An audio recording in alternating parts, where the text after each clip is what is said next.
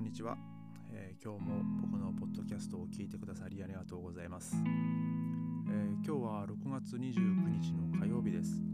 えー、今、えまた夜撮ってるんですけども今日のベルリンはものすごく蒸し暑かったですね。あのここ 2, 2年ぐらいなんかこう日本の夏みたいにこう気温はそんなに30度いくかいかないかぐらいなのになんか湿度はものすごい高いっていう日が何日かあってですねあのもうそういう日はもう体中がもうベタベタしてもう本当に気持ち悪いんですよね。で今日も僕一日キッチンの仕事だったのでもう早く帰ってシャワー浴びたいってもうそればっかり考えて仕事してですね。であの仕事終わってもうすぐ急いで家に帰ってきて水シャワーを浴びてもう気持ちあの体も気持ちもリフレッシュして今このポッドキャストを、撮ってます、今日は昨日の話のあのホストファミリーの家に着いてからの、えー、お話をちょっとしたいと思います。僕はそのホストファミリーの家に4週間だけお世話になってました。でもその4週間だけのあの付き合いだと思ってたんですけどそれがなぜかですねこの15年経った未だに交流がありましてで実は僕はあの明日も会うんですよね。あの僕と妻と一緒にその家に行くんですけどであのこの家のほんと5分ぐらいのところに住んでるんですよ。でこの家を見つけてくれたのも実はこのホストファミリーのお母さんでですねあの本当にもういろんなところでいろんな方向からいろんなことに関してあのお世話になってます。本当にありがたいです。本当僕のドイツの家族だと思ってですねあのあの未だに仲良くさせてもらってます。で、えー、話は2006年の10月2日の午前2時半に、まあ、戻してですねえー、僕がその空港からタクシーでその家に着いた時に、あのお母さんがですね、あのお出迎えをしてくれてでその時に、まあ、まず挨拶しなきゃと思って「あの一気排声公平広津」っていう、まあ、本当片言の日本語ドイツ語みたいな発音でですねあの自己紹介をしてであのお母さんがですね。そのまあ多分あの英語はできるだろうみたいな感じで英語で話してきたんですけども、まあ、僕その英語ももちろんできないのであのすいません英語は話せませんっていうのもですね片言の英語で話をして、うん、まあでも向こうお母さんはですね、まあ、全然大丈夫よっていうような感じであの部屋を案内してくれてですね、えー、まあ、ここがあなたの部屋ででそこその隣にあのバスルームがあるからねっていう感じでまずあの紹介部屋を見せてくれてでとりあえずもうあなたはもう今日はゆっくり寝なさいってあのその時言ってくれたんですよ。っていうのはあの僕その10月2日の午前9時にもう語学学校が始まる予定だったんですよね。ででもまあこんな午前2時半に着いて、まあ、ようやくベッドの入ったのがほんと3時とかだったのでそのお母さんがですねあの明日朝に私が語学学校に電話しといてあげるからあなたは今日はゆっくり寝なさいとあの時間気にせずであのそういうふうに言ってくださったのであのあそそれだとちょっと助かるなと思ってですね僕もまだそのスーツケースの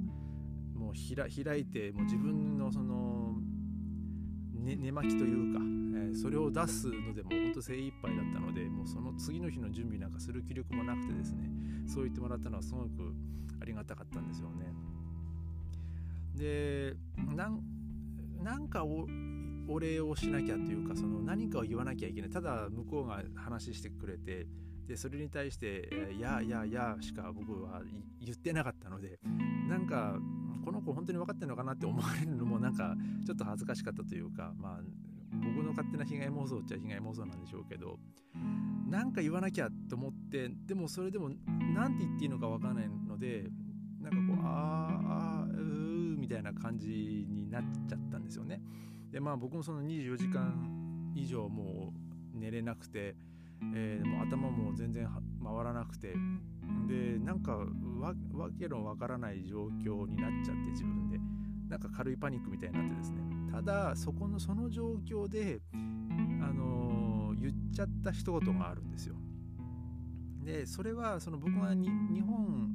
にいる間に習ったドイツ語の、えー、一文なんですけどそれがイヒ・シュピーレ・ポザウネっていう、でそれは意味は私はトロンボーンを吹きますっていう意味で、うん、そんな状況で言う単語じゃないので 言葉じゃないので向こうもちょっと一瞬はっていう感じで、まあ、きょとんとしたんですけどもでもまあすぐ笑って「あそうなの?」っていうふうに言ってくれてで僕もその笑顔を見てあなんで俺こんなこと言っちゃったんだろうなと思ってそこであの笑っちゃってですねでもなんかその言っちゃった自分で笑ってそこでちょっと自分は我に返ってですねなんか恥ずかしくなってあでももうじゃあすいませんおやすみなさいみたいな感じであのドアを閉めたんですよね。でこの「イッヒ・シュピーレ・ポザウネ」って言っちゃったこのエピソードがですね実はいまだにその笑い話でその僕とかそのホストファミリーの中でですね、まあ、時々話されるんですけど、まあ、例えば僕とか僕、まあ、の妻がですねその今度あのお家遊びにいらっしゃいみたいな感じで行ってその時にあのホストファミリーのお友達の人とかもあのいる時にですねまあ大抵こう紹介してくれるんですよ。であの彼はその日本からあの昔あのうちにガストシューラーで来てたあの子なんだよっていう話をしてくれてガストシューラーっていうのはそのホストファミリーの家にいてあの住んでるまあ留学生のことを言うんですけどでもその彼はドイツに来た時はもうドイツ語も英語も全く喋れなくて大変だったのみたいな話をするんですよ。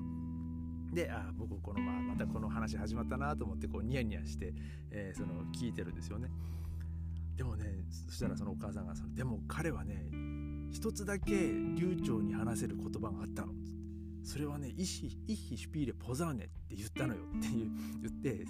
そそれを聞くとまあみんな笑うんですよ。あそ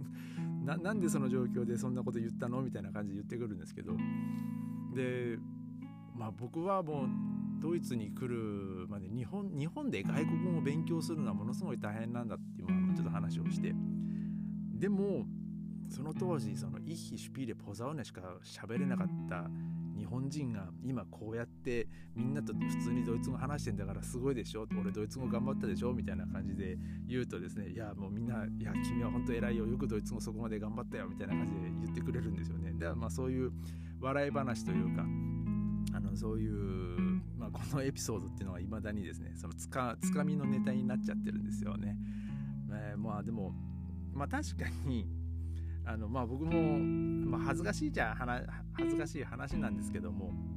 まあでも外国人あるあるなのかなと思ってなんかやっぱその状況に合わない言葉を言っちゃうっていうこともまあ多分あると思うのでその、えー、他の外国の方が日本に住んでるとかそういう場合も多分あると思うので